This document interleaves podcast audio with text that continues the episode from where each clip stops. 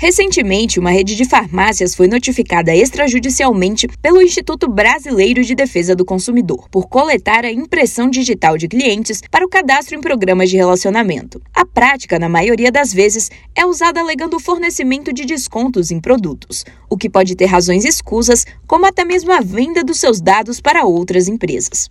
É de praxe, principalmente nas grandes redes de farmácia, você ter o seu CPF solicitado imediatamente ao entrar para comprar um produto ou um medicamento. O pedido de cadastramento, segundo os atendentes, é para verificar quais os descontos válidos para você naquele dia. O jornalista Maurício Gomes, morador do bairro da Moca, em São Paulo, já se deparou incontáveis vezes com essa situação. Ele considera a prática invasiva. Já aconteceu de eu não querer passar e, consequentemente, eles falarem que o meu produto então não vai ter desconto, que para eles prosseguirem com o cadastro eu preciso ceder esse dado e, na grande maioria das vezes, o desconto foi algo mínimo quando teve, né?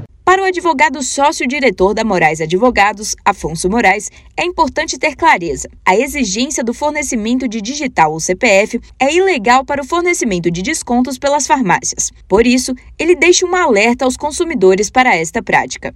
Segundo ele, para que o cliente forneça dados pessoais, seja para uma farmácia ou qualquer outro local, é necessária sua autorização expressa de forma inequívoca. Os PROCONs recomendam que seja de forma escrita, mas o que as farmácias fazem é somente a solicitação do CPF, dizendo que para você ter um desconto no medicamento tal, tem que informar o seu CPF. Estão fazendo uma venda casada. O advogado aconselha aos consumidores que neguem o fornecimento desses dados na hora da compra dos produtos. Caso o objetivo seja algum tipo de desconto, outra saída é se cadastrar no programa de fidelidade. Reportagem Rafaela Gonçalves.